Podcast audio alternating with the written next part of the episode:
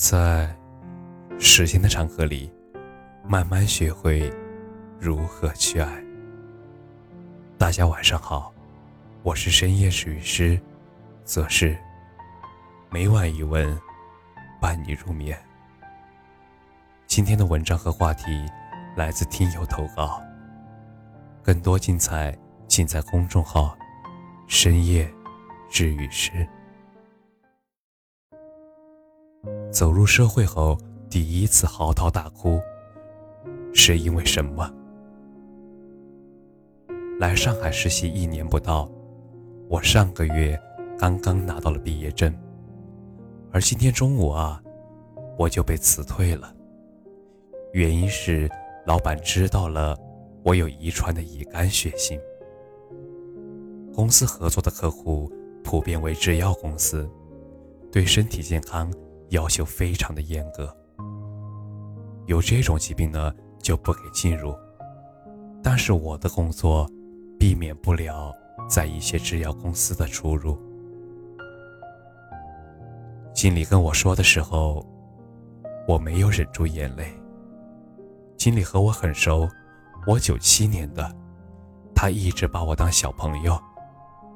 看到我哭，一直摸我的头。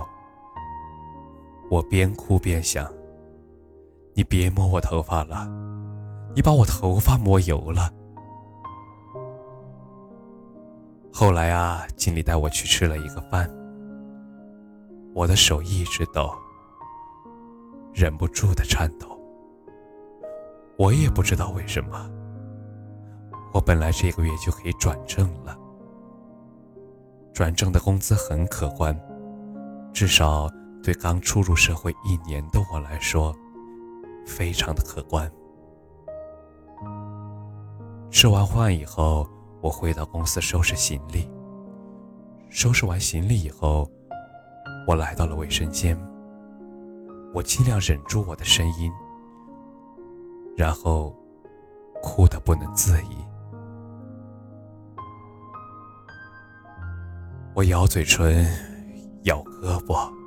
我难过的是，我被辞退，不是因为性格，不是因为工作能力。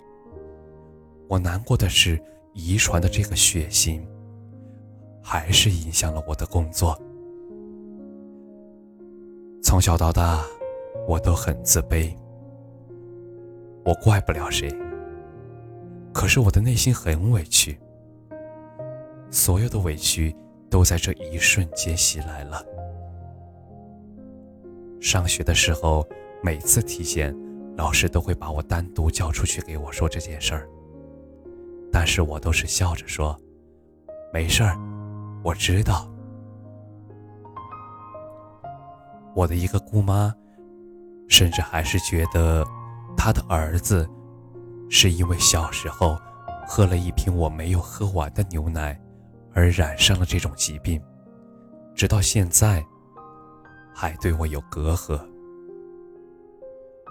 而就在去年呢，我表哥还因为自己患有这种疾病，恨他的爸爸妈妈，恨得咬牙切齿。当时的我还安慰他说：“这个没什么影响的，你看我不也是好好的吗？”可是就在关在卫生间的那一瞬间。我又想起了表哥的那句话：“以后他会影响你的生活、你的婚姻，甚至你的人生。”那几句话就像一个魔咒一样，就好像以前高中、大学，我觉得谈谈恋爱没有什么，可是出来工作以后，我觉得一段恋爱。好像可能会涉及到家庭，对方的家庭大概不会接受我吧。那一刻，我想到我该怎么和我的室友解释我现在的处境呢？让大家都知道我有这种疾病吗？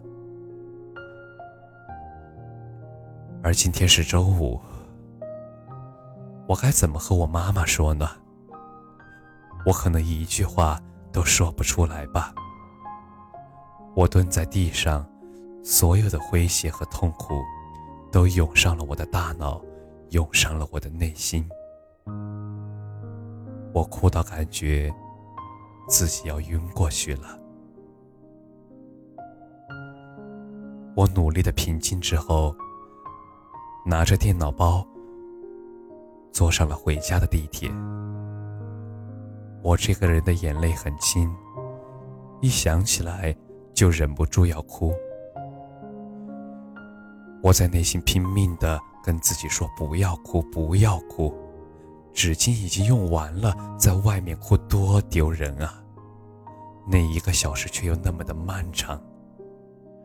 我的眼泪在眼眶里满了又干，却始终没有流出来。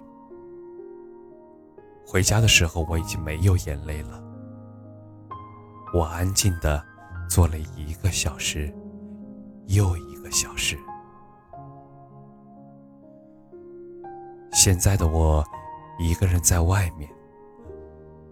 我一难过就喜欢躲着，我怕别人会问我怎么了，怕别人跟我说话，我也会忍不住流泪。